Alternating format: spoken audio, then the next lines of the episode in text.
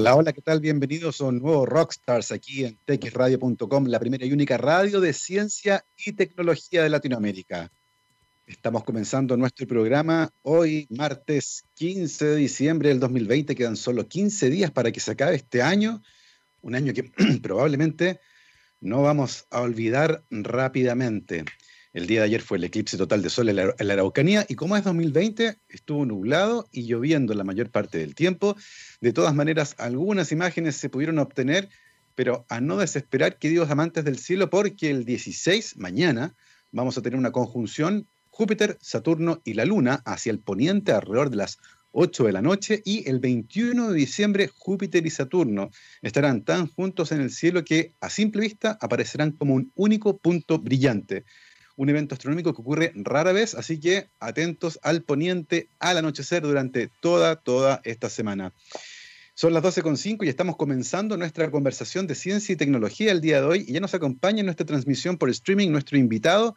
Se trata de Rodrigo Lara, licenciado en Ciencias de la Comunicación de la Universidad de Chile, también con estudios de licenciatura en Biología. Actualmente es editor adjunto en la editorial One Mineta en Buenos Aires donde está actualmente y de donde vamos a conversar.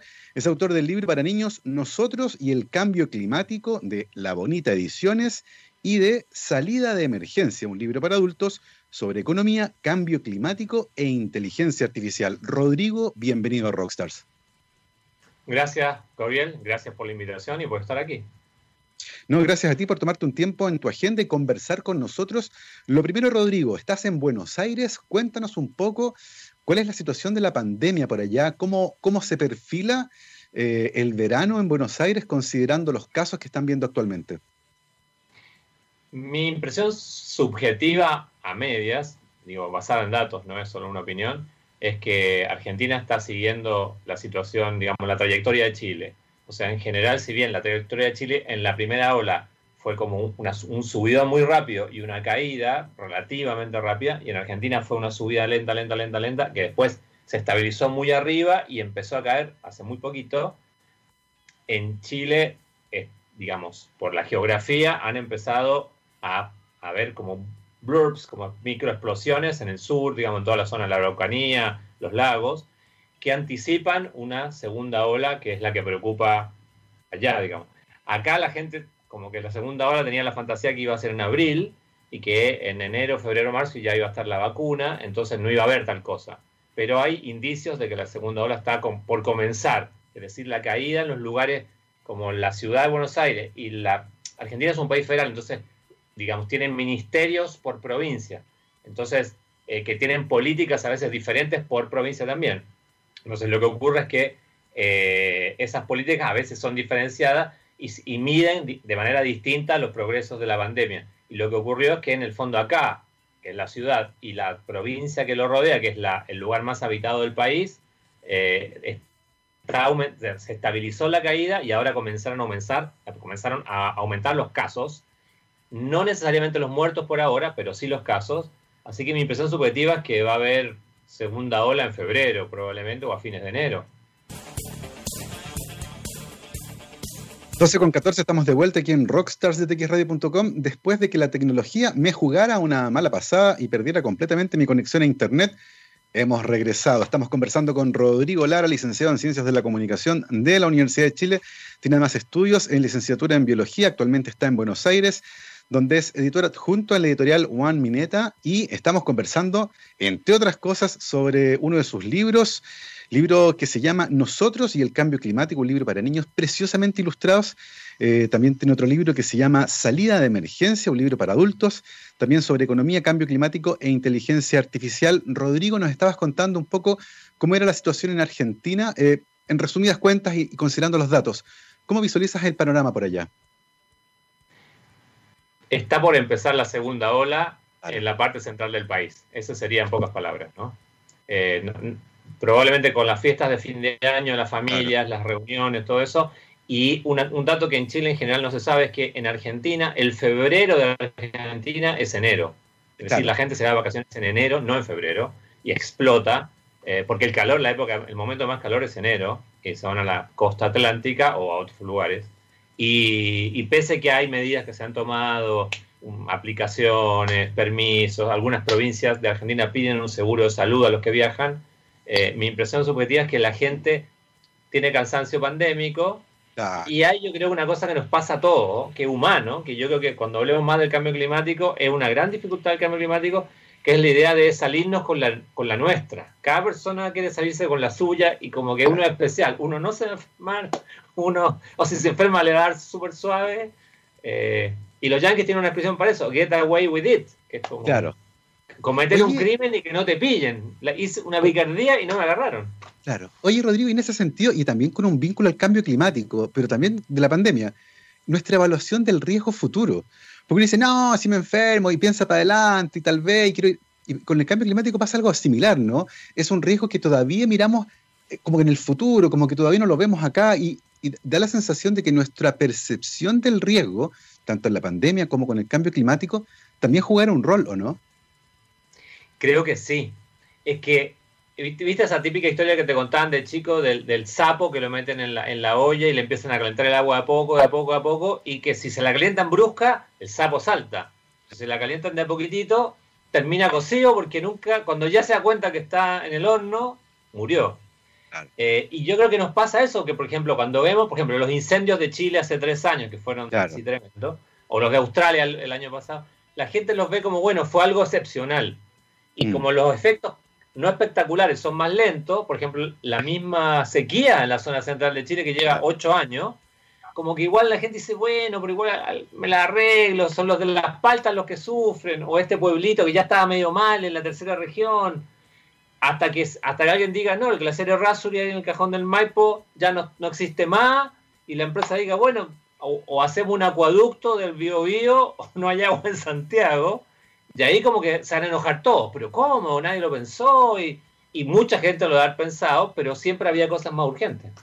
Exactamente, y vamos a hablar también sobre eso, la urgencia, porque es otro aspecto eh, también vinculado con la pandemia y con el cambio climático que desde el mundo científico ha costado también muchas veces relevar. Pero, pero para ir en orden un poco, Rodrigo, uno mira tu currículum, estudiaste licenciatura en comunicación en la Chile, también biología, y ahora estás trabajando como editor, has publicado varios libros, ganaste también premios eh, creo que ganaste el premio de la revista Paula el 2014, ¿no? Del concurso de cuentos ahí. No, eh, gané el premio, quedé finalista. Finalista del concurso de cuentos de la revista Paula. Eh, y es interesante ver cómo esta trayectoria académica te llevó a este lugar. En ese sentido, ¿cómo llegas a la comunicación? ¿Qué, ¿Qué, aspectos de tu vida escolar tal vez te llevan a esa carrera? Ah, es interesante. Bueno, creo que tres cosas, ¿no? Una, mi papá, mi papá que había nacido en Santiago, pero se, en realidad había nacido en Temuco, lo dije mal, pero se había criado casi todo el tiempo en Chillán, eh, y él era como muy del campo, o sea, todas sus historias de infancia y juventud siempre eran los caballos, que por ejemplo contaba que había un pájaro ahí cerca de Pucón, cuando, no, cuando el tren recién llegaba a Temuco y para llegar a Pucón había que ir a caballo, me siempre decía con la nieve hasta la guata el caballo, y entonces que había un pájaro que gritaba como una mujer o como una guagua que la estuvieron asesinando en el bosque. Entonces que si estaba acampando en el bosque te da un susto y que él una vez estaba con un, con un, con un eh, porque estaban buscando unas, vacas y unas ovejas y con, con, con un peón eh, que lo acompañaba y que se asustó y salió arrancando porque le dio horror en la oscuridad estos gritos salvajes. O tenía también una historia que una se había con un puma y el puma estaba ahí a dos metros y lo miró y estaba tranquilo y él pasó con su caballo. Entonces, y eso lo mantenía en el día a día, no es que era una historia mitológica y en el día a día andaba poniendo cemento en todas partes. Igual era, él, era, él era muy pesimista, o sea, era como un ecologista antes de tiempo y decía, no, vamos a ir, al, va, a pasar lo más malo porque vamos como en trayectoria de, de llenar el mundo de cemento. Eso es uno, ¿no? Eh, y después, eh, nosotros íbamos de vacaciones, que en ese momento para mí que era chico era como que era súper lejos y es como a la vuelta a Santiago, a las cruces. Y las cruces estaba todavía, estaba como arruinada, había sido como un lugar medio fantástico del 1900, que después me enteré que ahí iban unos escritores chilenos que le escribían a Tolstoy y que Tolstoy le había contestado y ellos no entendieron la carta porque no sabían ruso. era muy divertido. Pero eso había entrado como en decadencia, entonces había unas pocas casas majestuosas, y esto era como la claro. antes que Nicanor Parra vuelva a ser famoso las cruces. Pero era muy lindo porque entre la playa chica y las cruces y la punta del lacho, que yo preguntaba qué es lacho, me acuerdo, me acuerdo mi mamá explicándome qué era un lacho, ¿sí? para, mi sorpresa, o picado de la araña también. Eh, claro. Había un monasterio que sigue estando, eh, y gracias a ese monasterio, toda esa zona costera estaba como intocada, o sea, era no, no, no entonces las monjas no tenían mucho problema que los niños nos metiéramos por unas pircas, saltando unas pircas, y fuéramos hasta la punta del lacho recorriendo. Había una, una, había una pequeña caleta de pescadores entre medio, y entonces todo eso estaba lleno de pájaros, animales, lagartijas, y toda esa flora fauna tan amable de la costa central. Eh, mm. Y eso supongo que también era como un hito. Y después, bueno, tuve un par de muy buenos profesores de biología en el liceo, que eran así como increíbles. Eh, y te daban muchas ganas de, digamos, de... Después, claro, cuando entré a biología me pusieron, eh, ¿cómo se llama? Matemática, álgebra 1, 2 y 3, y diferenciales integrales, me quería tirar por la ventana. Eh, pero, ahí me acuerdo que una experiencia que es, esto es, es importante, que, porque creo que la gente, nunca nosotros lo pensamos. Tanto en biología me acuerdo, con 17 años, un día alguien había pegado en una puerta había sacado un libro o era una fotocopia, una frase que decía, la economía es un subsistema de la ecología. Y me acuerdo que esa frase como que me pegó en la cabeza, así como ¡pum! O sea, como que uno nunca piensa que la economía es parte de la biosfera y, es un subsistema, o sea, así como la economía, la economía es la forma humana de estar en el ecosistema y en la biosfera, como las lagartijas de las zonas centrales tienen su propia, comilla, economía no de productos y servicios, pero sí de consumo también a su, modo. Eh, bueno, así que eso fue eh, parte de la, del proceso. Y te digo una cosa, yo escribí un libro que se llama, eh, que es de crónicas, ¿no? que, es, que, lo, que lo sacó, ¿cómo se llama? Catalonia. Y ahí recopilando datos de viajeros de épocas no tan antiguas de Chile, y te das cuenta que Chile era un lugar la zona central y para qué decir el sur, visto como de una riqueza de vida y de, animales y vegetales, es excepcional, que maravillaba mm. a...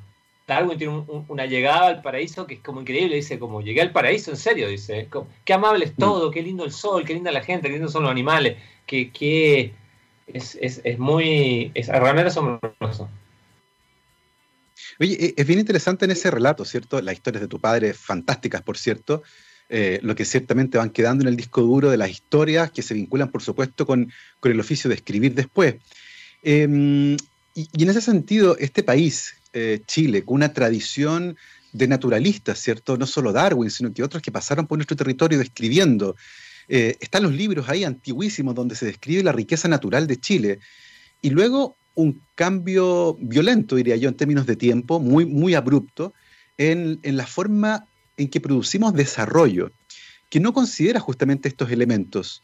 Eh, en ese sentido, ¿qué le faltó a nuestro plan de desarrollo para ser un poco más amable con el entorno? ¿Faltó conocer esas historias? ¿Faltó machacar más con ellas? Eh, ¿cómo, ¿cómo, lo ves tú considerando el estatus actual de los ecosistemas, por ejemplo, en nuestro país? Muchos de ellos tremendamente degradados. Mira, yo meto una expresión para esto que es la maldición de Felipe II. Y creo que no hay una ruptura. Que, que, porque yo sé que Felipe II en un momento le prohíbe a los españoles que están en Chile hacer vino. Porque dice, no, el vino en España se hacía en, en, en, el, en el noroeste, en el noreste y tenían un monopolio los de Cataluña. Y entonces dicen, no, Chile no puede fabricar vino y el vino que se consume en Chile tiene que ir de España. Y solo se permite fabricar porque la Iglesia Católica pone el grito en el cielo y dice, no, y, cuando lleguen los barcos con el vino no van a poder hacer misa. Entonces, dejan, permiten que eh, los monasterios produzcan vino, pero no los privados, solo para misa. Y ¿qué pasa? Empieza, empieza a hacer trampa y bueno, empiezan a producir vino misa con cualquier excusa, yo soy del monasterio. Pero eso lleva a que, a que la, la visión es como este vino es para acá. Y si tú piensas, Chile podría haber sido un país exportador de vino en 1910, en 1920, en 1930, y recién empieza a hacerlo fines de los 80, en los años 90. Como que tenemos ese complejo de nosotros no podemos hacer cosas. Mm. Entonces la riqueza viene de, está ahí. Es como, esto está en un momento, en nosotros el cambio climático, para los niños, que igual es complejo explicarle esto quizás, ah, yo hay un, momento en que puse, tenemos la visión de como que la naturaleza es un cofre del tesoro. Entonces, el primero que llega a un lugar es mío, y lo que hay en el cofre es mío y yo lo saco. Entonces, toda nuestra idea de la riqueza siempre eh, es esa. O, el, mm. o sea, tiene que ver con el cobre, con el litio, con los pescados, o hago crecer árboles, o traigo los, salmones y los hago crecer en nuestros lagos, pero siempre es como que extraigo algo. Entonces, no es la idea de yo aporto algo, o de yo como converso con esta situación del bosque y le, y le digo, bueno, eh, saco los hongos, pero pongo esta otra cosa y le devuelvo el abono. En el caso de los agricultores hay una cierta lógica de esto, claro. pero la mirada general es como extractiva. Entonces tenemos esta cosa de, de creer que no se haga nunca y que yo creo que, ojo, antes cuando era muy poquita gente en Chile, 800 mil personas, un millón y medio, parecía que efectivamente no se acababa nunca. Pero ahora que somos 18 millones de personas y, y podemos ser 22 millones en algún momento y además consumiendo una cantidad que no se consumía antes, en términos de energía, por ejemplo. Eh, entonces eso nos juega en contra. Y después yo creo que también la gente no tiene la experiencia de la naturaleza. O sea, mucha gente sí, pero cuando uno mira los estados de las mismas plazas en ciudades grandes de Chile, las plazas, digo, no la plaza emblemática de, Concepción o ahí en la universidad, esos cerros tan lindos que tiene la Universidad de Concepción, o, el, o, ahí en Temuco, qué sé yo, o en Santiago, a lo mejor el parque ese de Vitacura o el Cerro San Cristóbal, pero en general están, son lugares como medio devastados, medios como que no, no, no, no hay un contacto, que la gente diga, mm. uy, acá vino. Te cuento una anécdota muy, muy simpática que a mí me hace como eco últimamente. Cuando yo era chico en Santiago, había eh, plagas de pololo. Y que son y, que después entendí por qué se llamaban pololo los pololos y que, estos insectos no hacían daño. Y era habitual, que, y después una vez leyendo a, a Vicente Pérez Rosales, Vicente Pérez Rosales dice, todos los años, dice, hay una plaga de algo, del ratoná, de la ave no sé qué, de la cotorra no sé cuánto. Y entonces dice, los años los conocemos por el año de los ratones, de los, monos, de no sé qué. Y bueno, pero ahora ya no hay. O sea, hubo una de polillas ahora, hace estos meses. Pero ha sido como algo así atípico. Mm. Antes era muy común que la convivencia con la naturaleza llevara a que también había masivamente más seres vivos en el mundo que nosotros. Y ahora es muy poco. Si uno se fija... Y eso no es solo que pasa en Santiago, porque es Santiago. Acá pasa lo mismo. Digo, acá, por ejemplo, fue primavera y yo creo que vi tres mariposas que me ha llamado la atención cuando he visto una mariposa. Y como digo, qué raro. Era un holograma. un holograma, sí, sí. Eh, bueno, el dato tiene que ver con esto que es cada vez más nos apropiamos toda la vida que hay en el planeta viene de la energía solar, que las plantas las convierten en, carbohidratos, después los herbívoros comen los carbohidratos y nosotros nos comemos a los herbívoros, que sean vacas, sean cerdos, sean o alimentamos aves como los pollos. En el año 2000, 2000 o 2005, en los continentes, el 25% de toda la luz solar que caía, esto lo calcularon en una universidad en, en Austria, en Viena, el 25% de toda la energía solar que cae, de toda la biomasa que se crea con energía solar, se la apropian los seres humanos. Y el cálculo era que en 2030 va a ser como el 47%. Eso significa, uno dice, bueno, igual el 47% le estamos dejando el 53% a, a los otros, pero los otros son cientos de millones de especies, o sea, todo lo demás. Entonces, mientras más torta nos comemos, menos torta Dejamos el eh, resto. Ya con los restos. Entonces, por eso yo ahí en el libro para los niños puse en una parte, nos estamos comiendo el mundo a punta de asado. No es que el asado en sí sea malo, es la cantidad de asado con la cantidad de gente. O sea... y, de hecho, ese, dato es tremendo. Eh, hace poco se publicó un estudio de la biomasa en, en la Tierra. El 96% de los mamíferos eran seres humanos o animales que los seres humanos criábamos para comer. Solo el 4% de los mamíferos del planeta son animales silvestres, lo que da cuenta de esta suerte de haber trastocado a la naturaleza de una manera impresionante. Eh, hay un economista de la Universidad de Cambridge, Sir Partha Dasgupta, que, que tiene una frase que es muy buena, que dice, esta idea de que la naturaleza es indestructible está errada. y es súper importante que rápidamente nos demos cuenta de aquello. ¿Por qué nos ha costado tanto entonces darnos cuenta de eso, esta idea de que el océano, por ejemplo, puede ser el gran sumidero de todos nuestros desperdicios? Y estamos llegando a un punto que es bien crítico. ¿Cómo uno transmite la urgencia de ese mensaje? Y yo creo que nos juega en contra esto que hablamos al principio cuando se cortó, era que esto de salirse con la suya. Yo creo que el ser humano, a su origen, ¿eh? no, no Chile, no Europa, no ni siquiera China, en, la época del cromañón, como que está esta idea de yo me la voy a poder, digamos. Y, yo veo que como nuestros antepasados se la pudieron, porque por algo estamos aquí, eso ha generado una actitud en, en casi todas las culturas, no en todas, pero en casi todas las personas, de algo, de alguna manera lo vamos a arreglar. Y el problema es que ese de alguna manera lo vamos a arreglar, en, la, nuestra civilización actual la tecnología lo va a resolver. Va a aparecer alguien del MIT, de, Cambridge, como la vacuna, o, Moderna, y va a decir, ya, listo, vieron que no era para tanto la cuestión, no, no, no, se iba a morir la mitad de la población. Y el problema es que, eh, y esta no es una idea mía, ¿no? El get away with it, mm. me hago la pillería y me quedo con la, rompo la ley y, echa la ley, echa la trampa, es que en la naturaleza las leyes no las hizo el ser humano. Entonces, digamos, si tú ahora abres la ventana y dices, no, yo voy a violar la ley de gravedad, no me importa y salto, entonces los ecosistemas también tienen sus leyes mm. que tienen que ver con una cosa que se llama eh, equilibrio dinámico, que es una palabra, una, dupla complicada, así como uno le asusta, o sistema no lineal y es que cuando, hay muchos seres vivos, las relaciones entre ellos son tan sofisticadas que a veces cambiar un pedacito hace que cambie todo el sistema. Y a veces no. A veces tú cambias la mitad. O sea, a lo mejor alguien puede decir, no sé, en el desierto de Atacama sacamos, hay tres arbustos y sacamos uno, una especie, y no pasa nada y sigue siendo lo mismo. Pero a lo mejor en el Amazonas o en, en, en Coyhaique saca una especie de árbol y, y se reconfigura todo el sistema. Ahora, cuando el sistema pierde esa capacidad, es donde viene lo que dicen que es lo que nos puede pasar, que es lo que, por ejemplo, en Santiago está pasando. En Santiago, los eh, servicios de ecosistema, que es cómo la biosfera limpia el agua, limpia el aire, mantiene la tierra fértil, ya no funcionan. Por algo está contaminado todo el año el aire. O sea, si los servicios de ecosistema fueran infinitos, el aire se limpiaría solo, no importa cuánta cantidad de autos, de buses, ni nada. Lo loco es que la gente que vive en Santiago, pero también en Rancagua y en Temuco, ciudades súper contaminadas atmosféricamente, como que se... O sea, hay dos, dos posturas, o negación, que es la mayoritaria, porque si uno no puede vivir angustiado, entonces se hace el leso, o algunos poquitos de gente que puede, se va. Pero no hay, uno dice, bueno, ¿por qué así?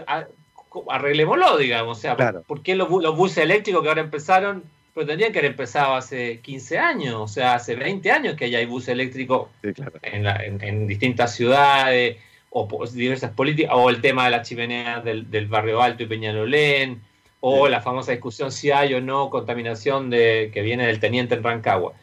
Ese acostumbramiento es, yo creo que es parte del problema. Eso es lo que tú decías, estamos esperando que alguien venga y lo resuelva. Y no hay incentivo porque la Intendencia de Santiago no tiene ningún incentivo para resolverlo porque dicen, no, yo no voy a ganar votos resolviendo esto, digamos. Se, produce un fenómeno súper interesante porque se genera una sensación un poco angustiante, es decir, chuta, es como un nudo gordiano, ¿cierto? No hay, no hay cómo desatar este problema. Y ahí es donde viene una, una posible solución, y es decir, ¿sabes qué? Efectivamente hay un porcentaje de la población a la que es muy difícil convencerla de esto. Eh, y tal vez hay que hacer un trabajo importante en el porcentaje de la población que todavía no es adulto, en los que todavía no tienen que tomar decisiones, pero, pero es importante que crezcan teniendo una visión distinta del mundo, entendiendo que la naturaleza sí es indestructible, que convivimos, que no estamos para dominar. Y, a partir de esa lógica uno puede entender por qué la urgencia de, por ejemplo, escribirle a los niños. Acá lo tengo, ¿cierto? Nosotros y el cambio climático. un libro bellísimamente ilustrado eh, cuéntanos un poco cómo nace este libro, ¿Cuándo, ¿cuándo está el germen de la idea y cómo se materializa. Mira, el libro, eh, debo ser completamente honrado, es una idea de Gabriela Prej, la creadora de La Bonita Ediciones. Eh, yo había escrito este otro, que lo tengo acá, Salida de Emergencia, ella sabía que yo lo había escrito, pero estaba en el plan de crear esta colección de su editorial que tiene que ver justamente con empoderar intelectualmente a los niños y niñas y niñes para mm. que, digamos, tengan una especie de mente más esponjada. Y en esa primera serie estaba el tema, digamos, del, del uh, el tema del medio ambiente que ella quería abordar desde el reciclado, que hay otro, otro, otro libro en esta colección que se llama Yo y el reciclado, y el tema del cambio climático. Y como yo había escrito este otro, ahí, ahí se produjo el macheo. Ahora, lo importante, y esto es algo que es, que es como atípico, ¿no? Es que esa colección tiene un enfoque atípico en el sentido, me repito, de que no son libros didácticos neutros. Es decir, no es que alguien, en este caso yo, se aparece y dice, bueno, niñas y niños, esta es la verdad. Sino que son ensayos para niños. Es decir, está claro que quien lo escribe tiene un punto de vista, se pide que ese punto de vista obviamente sea de buena fe, no, no, de mala fe, pero que puede venir alguien y decir, no, bueno, pero este libro acá no puso este otro elemento que yo encuentro que es tanto más importante, porque no tienen una vocación, una vocación de verdad universal, o sea, no, es mm. no son libros Wikipedia. Claro, eh, ni no una colección de datos. Que, intentan infantilizar, decir, ay, pucha, miren, y hace calor, hace frío, el cambio climático, sino que intentan decir, mira, esto es lo que parece que está pasando. De hecho, en el libro hay un capítulo muy claro que, que bien ilustrado por Pablo, que yo coloqué en lo que sabemos, pero también coloqué lo que no sabemos. Claro. entonces, del cambio climático, esto no sabemos, no sabemos cuándo va a aumentar la temperatura. ¿Sabemos que va a aumentar? ¿Exactamente cuánto? No, hay modelos. ¿Sabemos que el mar se va a acidificar? Sí. ¿Cuánto va a afectar a los crustáceos y los cangrejos? Tampoco, no lo sabemos exactamente. Eh, ¿Sabemos que si plantamos más árboles eso ayuda? ¿Sabemos si eso salva? No, no sabemos, a lo mejor no alcanza. Y esa es la idea, la idea de, toda la colección tiene esa, esa impronta de ensayos para niños. Y en este sentido, a mí me pareció que, digamos, hubo una primera versión que era un poquito más cómics, un poquito más aventurada, pero se decidió que en realidad era importante destacar el, elemento fáctico. Eh, intentando, bueno, como me dijo alguien, eh, colores muy lindo, mensaje depresivo. Eh, pero, en realidad el punto de vista es este, es, tenemos que deprimirnos un poco para salir de la complacencia. Eh, porque esa depresión es decir, ah, ¿cómo nos metimos en este problema? Mm. Y, yo incluso en el libro hay un momento donde, donde se plantea que no es que hay unos malos y acá vemos unos buenos. En realidad un sistema que se creó, que a lo mejor era funcional hace 300 años o no, da lo mismo, es otra discusión, y, pero ahora el, punto es que no funciona. Entonces, ¿cómo, cómo hacemos para, salir del, tema? Y la, y la, salida no es que algunos toman su jet y se van a Nueva Zelanda o una isla donde el calentamiento global va a ser menos y el resto del mundo se prende fuego. Ah, la salida es, que hay mucho, nosotros tenemos la fantasía muy, yo creo que por la cultura narrativa y el cine, de, bueno, viste, eh, unos pocos, los preppers como en Estados Unidos, se van a salvar y tienen una casa llena de cuestiones, y es como la pandemia. Igual al final, sí, la gente que, las comunas que no les dio nada, son unas perdidas chiquititas que están ahí, ah, pero son, no sé, 20.000 personas de un país de 18 millones. Entonces, nadie se va a salvar solo, o nos salvamos todos juntos, o se hunde todo el sistema juntos. Ese es un tremendo detalle, ¿cierto? Es un trabajo de la sociedad. Eh, y eso también es una cosa sumamente importante porque es un problema nuestro. Nos está afectando a todos por igual. Es un mensaje tremendamente importante del que evidentemente vamos a seguir conversando los detalles. Les recuerdo que estamos conversando con Rodrigo Lara, licenciado en Ciencias de la Comunicación, también estudió licenciatura en Biología. Ahí recibió ese, ese masazo, ¿cierto?, de la economía como un subsistema de los ecosistemas y dijo, oh, ¿qué es esto? de la ecología. De la ecología, perdón lo que lo embarcó en esta aventura. Ha escrito varios libros, entre ellos el que estamos revisando recién, ¿cierto? Nosotros y el cambio climático, que está bellísimamente ilustrado de La Bonita Ediciones y también escribió Salida de Emergencia, que es un libro para otro público ya adulto, ¿cierto?, sobre economía, cambio climático e inteligencia artificial. Así que de ese libro también vamos a conversar. Antes de seguir con la conversación, una recomendación, por supuesto, para que disfruten este verano con la mayor comodidad gracias a las distintas opciones de anteojos de sol ópticos que ofrece GMO. A través de excelentes opciones de cristales y marcos para anteojos de sol ópticos, no solo podrán disfrutar de salir al aire libre con la mayor comodidad y seguridad, sino que también obtendrán el descanso visual necesario y la protección adecuada para la condición visual. Para mayor información acerca de los modelos, servicios y agendamiento de horas, ingresen a la página web gmo.cl. Son las 12.41 y me gustaría, mm, Rodrigo, que nos comentaras un poco, tú, nos dijiste, el libro de los niños es un poco la derivada de este otro libro, que es Salida de Emergencia. Eh, cuéntanos un poco en qué consiste ese libro y esta relación que existe entre la economía, el cambio climático y la inteligencia artificial.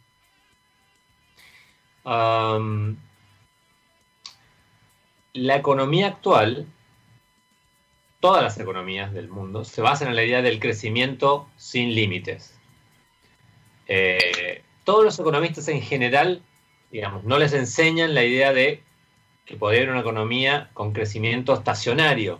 Claro. Una economía que ahora algunos llaman circular. Eh, esta idea del crecimiento sin límite es una idea que no es una idea clásica en la economía clásica.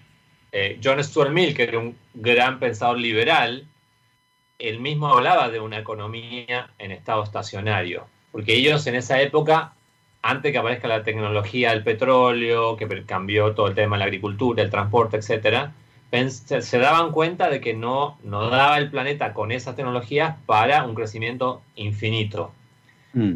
A principios del siglo XX apareció esta idea del crecimiento infinito y piensan un dato importante, la idea del PBI, Producto Bruto Interno, es, es un invento de los años, o sea, se desarrolla ese índice en los años 30, pero no se usa hasta después de la Segunda Guerra Mundial. Cuando tú ves las series de caso de Chile, cuánto creció Chile el año 1910, son todas series reconstruidas sobre bases, digamos, a estudiar desde ahora, pero en esa época los gobiernos no, no, salían el presidente Barros Luco diciendo la economía creció un 7%, y ahora el crecimiento per se aparece como un éxito. Pero pensemos en el caso de Chile. Chile creo que sextuplicó sus exportaciones, tal vez me estoy equivocando, pero no en magnitud, entre 1990 y 2010. O sea, exporta seis veces más en, eh, dinero, no necesariamente en cantidad física. Sin embargo, el bienestar no se sextuplicó por esas exportaciones. Eh, creció el bienestar, pero no creció en la misma cantidad. Y lo que sucede es que como decía una vez, creo que lo decía Robert Kennedy, esto, eh, no, eh, sí, Robert Kennedy decía, el PBI mide todo, todo o sea, mide todo lo que produce la economía, mide todo lo que produce, mide todo lo, que produce la riqueza, pero no lo más importante de una sociedad. Y te doy un ejemplo concreto, no es una idea así poética. Digamos, el PBI hasta, hasta ahora no mide el trabajo de las dueñas de casa. No mide, o sea, cualquier trabajo no asalariado no lo mide. En general, no mide la pérdida de riqueza del ecosistema. Los economistas llaman a esto externalidades negativas. Es como decir, a ver, yo hice este, este, este celular, esta carcaja de plástico, la tiro. Bueno, otros se, Digamos, si esto envenena una hectárea y un gallo que tenía ahí una, una, plantita ya no crecen más, problema de él, no es problema mío. Entonces, yo esto que valía, no sé, pues, 1.250 pesos, en realidad si yo tenía que pagar la destrucción que esto hace en una hectárea, vale 180 mil pesos. Claro. Pero entonces tenemos muchos productos y servicios que destruyen valor, pero en su precio no está esta destrucción de valor. Entonces, eso hace que se produce la ilusión de que el crecimiento, todo crecimiento es bueno. Y en realidad, el crecimiento no es solo una cantidad, es una dirección. Es decir, hacia dónde estamos creciendo. Entonces, hay ahora una vasta discusión, lamentablemente en Chile se da muy poco, mm. de gente que, economista y gente que piensa decir, deberíamos medir de otra manera el bienestar. Sí. Ahora, algunos dicen la felicidad, otros dicen no, eh, eh, hay elementos más objetivos que la felicidad, como el acceso a la salud, el acceso a la educación, eh, la calidad de la dieta. Porque, por ejemplo, uno podría decir que hoy en Chile no hay hambre. Y en los años 60 había hambre, o en los años 50 había hambre. Pero uno podría decir que la calidad promedio de la dieta probablemente es más mala hoy que en, 1900, en la década del 60. Porque hay menos productos vegetales, la variedad es menor, están con pesticidas, esos pesticidas a algunos les van a dar cáncer o les, van a alterar el gen y van a tener hijos con algún problema genético, no lo sabemos. Pero mm. eso, entonces el progreso no fue bueno para todos de la misma manera. Eh, entonces ahí está la idea de, tenemos que pensar los límites. Incluso hay una escuela, que en Chile uno lo dice esto, ya se, no sé, en, el establishment económico se suicidan, digamos, les da, les da un surmenage, la idea del decrecimiento. Sí, claro. Tal vez hay que no solo dejar de crecer, sino que hay que crecer, o sea, empezar a decrecer, a achicar la economía. Mm. Y un dato importante es este, de la infraestructura que hay en el planeta, o sea, puentes, aviones, puertos, barcos, o sea, cosas que se mueven y cosas fijas, edificios, la mitad de ella se creó en los últimos 18 o 20 años. Imagínate. Y, y, te doy otro dato que es más increíble. Si, si la Segunda Guerra Mundial no hubiera existido, y viste que la Segunda Guerra Mundial, Europa quedó, y Rusia, y la ciudad bombardeada y todo quemado, y China también, porque los japoneses hicieron mierda a China, qué sé yo. Bueno, si no hubiera habido esa destrucción, la cantidad de infraestructura que hoy habría en el mundo sería solo 0,2% más. ¡Wow! Es decir, que la cantidad de cosas que se han construido es, enorme. Impresionante. Y el tema es que esta construcción nos dice, bueno, que, bueno, hay más cosas, mejor, vivimos mejor que más autopistas, carreteras, qué sé yo. Lo que pasa es que cada una de esas cosas genera dióxido de carbono y calienta la atmósfera. Entonces, ahora, e, el estudio donde salió esto, decían que en realidad si se distribuyera igualitariamente toda la infraestructura que hay hoy en el mundo, en realidad todo el planeta podría vivir como con el nivel de infraestructura de los años 70 de Europa. Mira, es, realmente impresionante. Es, es una discusión probablemente la más urgente que tenemos ahora. En un planeta con recursos finitos, el crecimiento económico no puede ser infinito. Pero ¿cómo uno convence de este cambio? Porque tú lo dijiste muy bonito, eh, la economía es como un vector, ¿cierto? Tiene magnitud y dirección y aparentemente va todo en esa dirección, que es aumentar el Producto Interno Bruto de los países. ¿Qué, qué nos debería ocurrir para cambiar esa visión? En el fondo, ¿crees tú, en tu experiencia eh, a través de estas investigaciones y de la publicación de tus libros, y con una visión un poco pesimista tal vez, que la única forma de poner atención a lo que está ocurriendo y tomar medidas que permitan cambiar el rumbo es que nos peguemos un chancacazo de esos monumentales donde hay desastres naturales uno detrás de otro y muere un montón de gente y recién ahí vamos a reaccionar? Bueno, esa es la tesis de James Lovelock. James Lovelock es el científico británico que creó la teoría, la hipótesis Gaia, que, es la mm. idea del planeta. Se confunde mucho como un ser vivo y él dice, no, no es un ser vivo, como un, eh, una entidad hecha de seres vivos que se autorregula.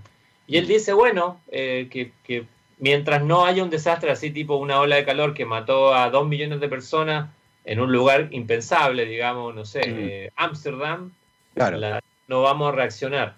Eh, yo creo que existe la posibilidad de, en el caso de los niños y niñas, que el efecto del rey está desnudo. Y que cuando uno es niño es más fácil, porque cuando uno es niño no está, digamos, un, poco el problema que tenemos en, en, en Chile, Argentina, y particularmente en las sociedades latinas, el tema es la reputación. Es decir, yo tengo esta computadora que es una HP, pero que la compré usada, y, en realidad está súper buena, ¿no? El otro día vi que tenía un montón de gigas que no... pero va a venir alguien y me va a decir, oye, pero esta cuestión está vieja, bueno, ¿y cómo no estáis usando esta cuestión que tiene el super pipirulo pucurí, que hace así? Y yo digo, sí, soy un ganso, ¿cómo no tengo el pucurí? Y, entonces las reputaciones se van a establecer, son relativas. O sea, si venía alguien de hace 20 años y veía esta laptop o veía tus lentes, decía, oye, esos lentes son increíbles, cómo es un plástico que no se rompe y que no se rayen. Y ahora es como, no, vale dos pesos, tenéis que tener este otro. Hay ahí un elemento. Y los niños entran, todos entramos en ese juego, pero eh, hay un momento bastante avanzado de 7, 8, 10 años que tienen esa capacidad de decir, porque a los niños lo que les interesa es el afecto. En general, cuando uno es niño, lo que le interesa es cuánto lo quieren a uno, eh, quién lo quiere a uno, cómo lograr que lo quieran más a uno.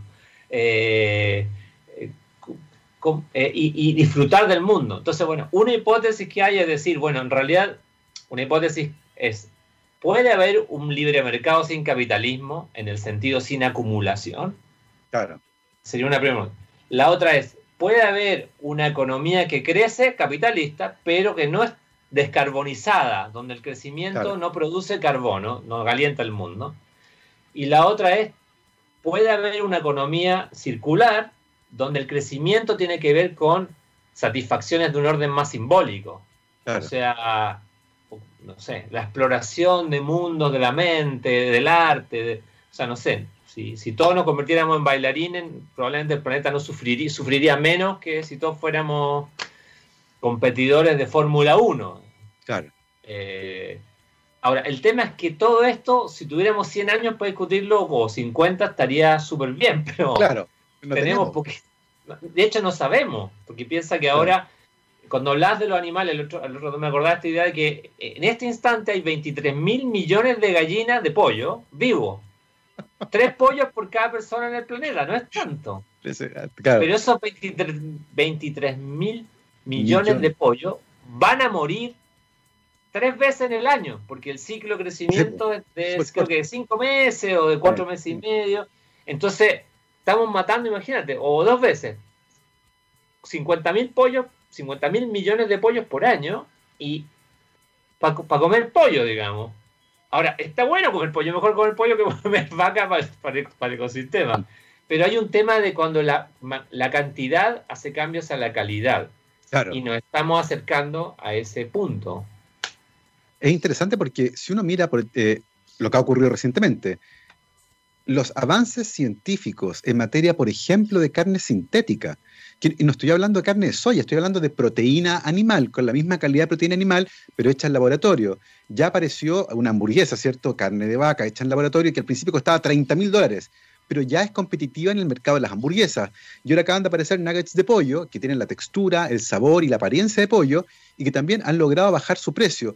Y, uno dice, por ahí puede que venga un poco la cosa, pero el mensaje todavía, como tú lo decías, eh, no ha calado en lo que respecta a los aspectos más, más, más grandes en el fondo, nuestra forma de vivir y relacionarnos con el planeta. Y es muy probable que en ese sentido ese mensaje tenga que ir dirigido particularmente al público al que va dirigido justamente este libro, Nosotros y el Cambio Climático, que, insisto, está bellísimamente ilustrado.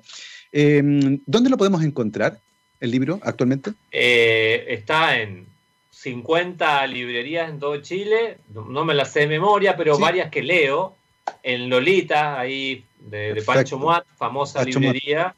Eh, sé que en las, algunas de las cadenas no está, pero en, estas 50 sí, y luego obviamente en el sitio web de la Bonita Ediciones se puede, ojo, se puede comprar también digital, el que lo quiere ver en la tablet, en la computadora, y, o también se puede ir a la Bonita Ediciones o encargarlo ahí y se lo hacen llegar. Esos son los, por ahora los puntos de, distribución. Es tremendamente recomendable. Viene la Navidad y un gran regalo para niños que estén interesados, niños y niñas interesados en estas temáticas ya lo saben, nosotros y el cambio climático, un niño y un conejo recorren el mundo para descubrir cómo salvar el planeta Tierra, de Rodrigo Lara, ilustrado por Pablo Luebert, que está además, como les decía, muy bellamente ilustrado. Así que eh, un gran libro para ir conversando estos temas también, para instalarlos en el fondo, para dejar de mirar a los niños con esta idea paternalista, ¿cierto? Eh, porque finalmente la posta del desarrollo en el planeta se la tenemos que entregar a ellos y entre más informados estén, ciertamente va a resultar mejor. Eh, parados en este, en este punto donde estamos ahora, en plena pandemia, ¿sientes tú que hay lecciones importantes para sacar con respecto a esta discusión con respecto a la crisis climática? Creo que sí, porque algunos medios y la gente, incluso los memes, con las bromas, está esta idea de, la cazuela de, murciélago, Está, o, el pan, o, el, o el pangolín, con no sé qué, está la idea de que el virus apareció porque algo malo hicimos, alguien metió la pata. Por supuesto que hay, es, irónico, porque hay como dos grupos, o tres, uno que no le importa nada, otro que dice alguien metió la pata como comiendo murciélago o invadiendo el mundo de los murciélagos, y otro grupo dice, dice que no, esto es un virus que lo hizo alguien en un laboratorio, uno dice a los chinos, otro dice a los yanquis, y lo tiraron porque quieren que la población baje, porque es un plan siniestro para que dominar el mundo. Ahora, lo irónico es que en general, la otra vez en un estudio muy lindo que los conspiranoicos, que son los que creen en las teorías conspirativas, son el grupo más fácilmente manipulable, en el sentido que tienden a no buscar las fuentes, tienden a dar por cierto que, no sé, pues aparece Gabriel León y le ponemos Gabriel León Korchowski. científico de la Universidad de Bundenberg y dice, tengan cuidado, hay un chip en la saliva de, las novias, de las chicas rubias que se les acercan, y ya la gente dice, sí, es cierto, yo me di cuenta, por eso no me gustan las rubias. Eh, entonces, tenemos, eh, digamos, está eso, pero creo que hay un grupo importante de la población que se dio cuenta que los virus tienen que ver, ojo, pasa en Chile con el, ah, el hantavirus. el hantavirus es, digamos, uno dice, bueno, qué loco, ¿cómo era que en el mundo mapuche del siglo XVII, XVIII o en el mismo Chile colonial no se moría la gente antivirus como pollo? O sea, probablemente algún caso hubo y no se sabía el origen pero en realidad lo que ocurría era que el ecosistema no habían tantos vectores, tantos de estos eh, ratones de cola larga que llevaran el virus, porque había aves, de rapiña, y de hecho yo sé que creo que en Concepción o en algún lugar así hubo un programa de reintroducción de búhos, de aves de rapiña, y que eso bajó la cantidad de ratones de cola larga, y a su vez eso llevó a que haya menos casos de hantavirus. Entonces, hay gente que tiene esa conciencia. Ahora, déjame asustarte no lo pusimos en el libro para niños porque era como asustarlo mucho. Pero tú sabes que hay un paper que salió hace poco, de hecho por un grupo internacional, pero básicamente brasileños, que habla de que si sigue la deforestación de la, del Amazonas, de la Amazonía, hay 160 virus y enfermedades, virus, bacterias y hongo que podrían pasar al ser humano, que están ahí, afectan a los animales. Ahora, el más, el más siniestro de películas de ciencia ficción es un hongo que un hongo, que vuela por el aire, una espora y bueno, mata gente, digamos. Pero lo bueno es que ese hongo solo vive en los bosques, pero ya han encontrado que se podría estar adaptando a algunas ciudades, así fronterizas del costo. Ah. Entonces, ahora uno dice que loco, porque en realidad se corta el Amazonas, ¿por qué? Porque la gente que lo corta no quiere poner pastizales, digamos, y en esos les quiere poner vaca, y porque se vende la carne, y gana plata vendiendo carne. Entonces lo que era bueno cuando uno decía, bueno, en realidad eran mil fundos, mil, mil haciendas, bueno, cuando son cien mil, cuando son diez mil, y cuando cambia el, ciclo climático y todo se convierte en pradera, algo, algo nos va a pasar. Y ahí tiene que ver con lo que hablamos de las leyes de la naturaleza, que no, son, no son las leyes así, porque la gente tiene una idea también de la naturaleza se va a vengar de nosotros. Mucha gente con la pandemia dice, no, esto es como que ya nos están haciendo pagar. Hay, hay una especie de divinidad natural que dice, ustedes pagarán. Pero en realidad, si uno se da cuenta, pagan inocentes por culpables, digamos. O, inocentes y por culpables, por responsables. No, mm. no. Yo creo que tampoco es una buena visión, porque también es muy fatalista. Entonces, la idea es, bueno, no cortemos más, encontremos una manera de hacer carne que sea de otra manera el en el libro está la idea del flexitarianismo. Viste que está la opción de, bueno, o, comes vaca o no comes nada. Y hay gente que no puede no comer, porque el hierro, porque no sé qué proteína que tiene la carne vacuna. Otros que sí pueden, ¿no? Pero hay un grupo que no es tan pequeño. Yo, por ejemplo, tengo unos sobrinos que han sido todos vegetarianos y varios de ellos han vuelto a comer carne por temas concretos que no se pueden, o sea, igual reemplazando el hierro, igual reemplazando la vitamina B12, igual había elementos que no sé. Me acuerdo una, una, me contaba que una amiga en Australia que se había hecho vegetariana se mareaba, empezó a marearse y caerse, digamos, y descubrieron que era porque le faltaba un microelemento que no es tan fácil de ingerir artificialmente. Entonces, hay un tema ahí de equilibrio y creo que esta idea de buscar buenos y malos, aunque haya villanos, digamos, porque hay villanos que son empresas como algunas petroleras que han ocultado lo del cambio climático y, financian campañas para decir que es mentira, pero en general yo creo que es un tema que se necesita una conversión. El drama es que pues, esa conversión puede venir de una manera que no sospechamos. O sea, puede aparecer una, una religión medioambiental, no me extrañaría, ¿eh? Y que diga, bueno, acá todos los que comen carne de vaca son impíos y a la hoguera. y tú escribiste este libro con los niños, pero igual vaya a la hoguera, porque igual comí un poco de carne de vaca. Entonces creo que ah. eh, quedarse entrampado en los buenos y los malos nos impide discutir, bueno, ¿cómo salimos de este problema? Exactamente, porque no podemos quedarnos tampoco solo en el diagnóstico. Ya es hora de empezar eh, a hacer algunas cosas al respecto, porque si no, como decías tú con tu con tu analogía al, principio de la entrevista, cuando nos demos cuenta que la olla, la temperatura está muy alta, ya vamos a estar cocinados. hablando de ser la hora, es la una de la tarde. Se nos fue así la entrevista porque estuvo tremendamente entretenida la conversación. Rodrigo Lara, licenciado en Ciencias de la Comunicación de la Universidad de Biología, muchísimas gracias, ha sido espectacular. Dígame. Eh, no, ¿Puedo pasar un aviso que no tiene nada que ver con esto, que me lo pidió un amigo? Bueno, por supuesto. En Argentina y Chile, con unos amigos, creamos un sitio web que se llama creandoexperiencias.com, donde la gente puede mandar historias que las escribe, historias verdaderas, verídicas, no ficción. Eh, amor, misterio, fantasía, amistad, anécdotas. Entonces, bueno, quería que supieran que existe ese, sitio, creandoexperiencias.com, eh, porque la mayor parte de los que escriben son de Chile maravilloso, ya lo saben, creandoexperiencias.com para que cuenten sus historias, las que tengan ahí y las aporten. Nosotros damos las gracias, como siempre, a la Universidad ICEN, Docencia, Investigación y Vinculación con el Medio desde el sur austral de Chile. Para más información, visiten su página web www.uaicen.cl y además, cada semana iremos conociendo historias de investigación en el extremo sur de Chile de la mano de sus investigadores e investigadoras. Terminamos por hoy este Rockstars aquí en techradio.com. Rodrigo, muchísimas gracias. Que estén muy bien. a ti el tiempo, la atención, la lectura y la difusión de este libro. Por supuesto, un placer. Nosotros, como siempre, nos vamos con nuestro especial All You Need Is Rock aquí en techradio.com. El día de hoy con un bandón de aquellos de mi época del colegio. Estos son los Guns N' Roses. Comenzamos con Night Train. Que estén muy bien. Hasta mañana. Chao, chao.